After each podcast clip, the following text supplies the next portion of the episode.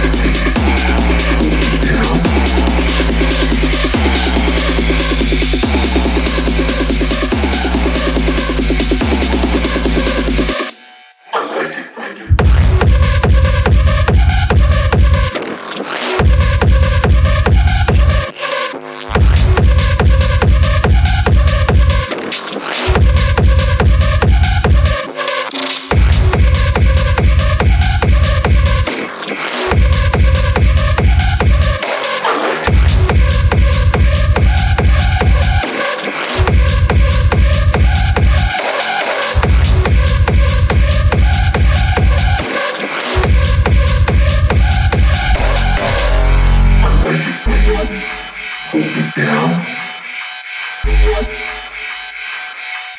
I like it when you hold me down.